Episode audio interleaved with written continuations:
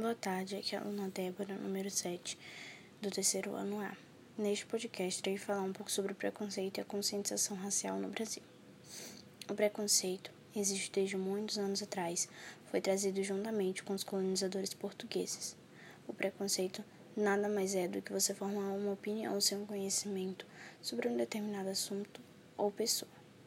Isso pode acontecer por causa de gênero, religião, cultura, aparência física, raça, entre outros. Os principais preconceitos no Brasil são classe social de 30%, moradia 28%, religião 26%, sexo 24%, cor ou raça 22%, orientação sexual 9%.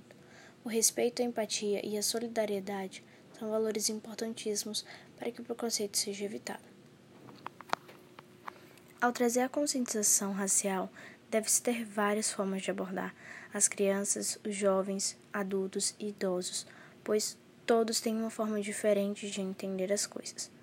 As histórias para que as crianças venham a entender, campanhas para que todos possam participar, é, e esse assunto deve ser abordado de muitas formas para que todos possam entender, compreender e ajudar.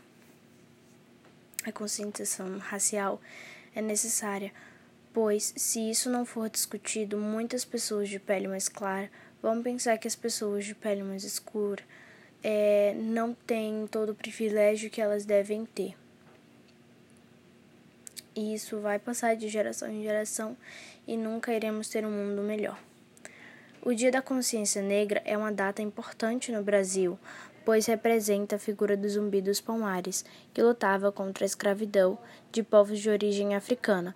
O movimento de vidas negras é importante. Ele nasceu no ano de 2013, quando George Floyd foi um policial de Minneapolis, nos Estados Unidos, fez a hashtag Black Lives Matter, e isso ganha manifestações nas ruas e nas redes sociais. Todas essas datas e movimentos são importantes para a conscientização racial.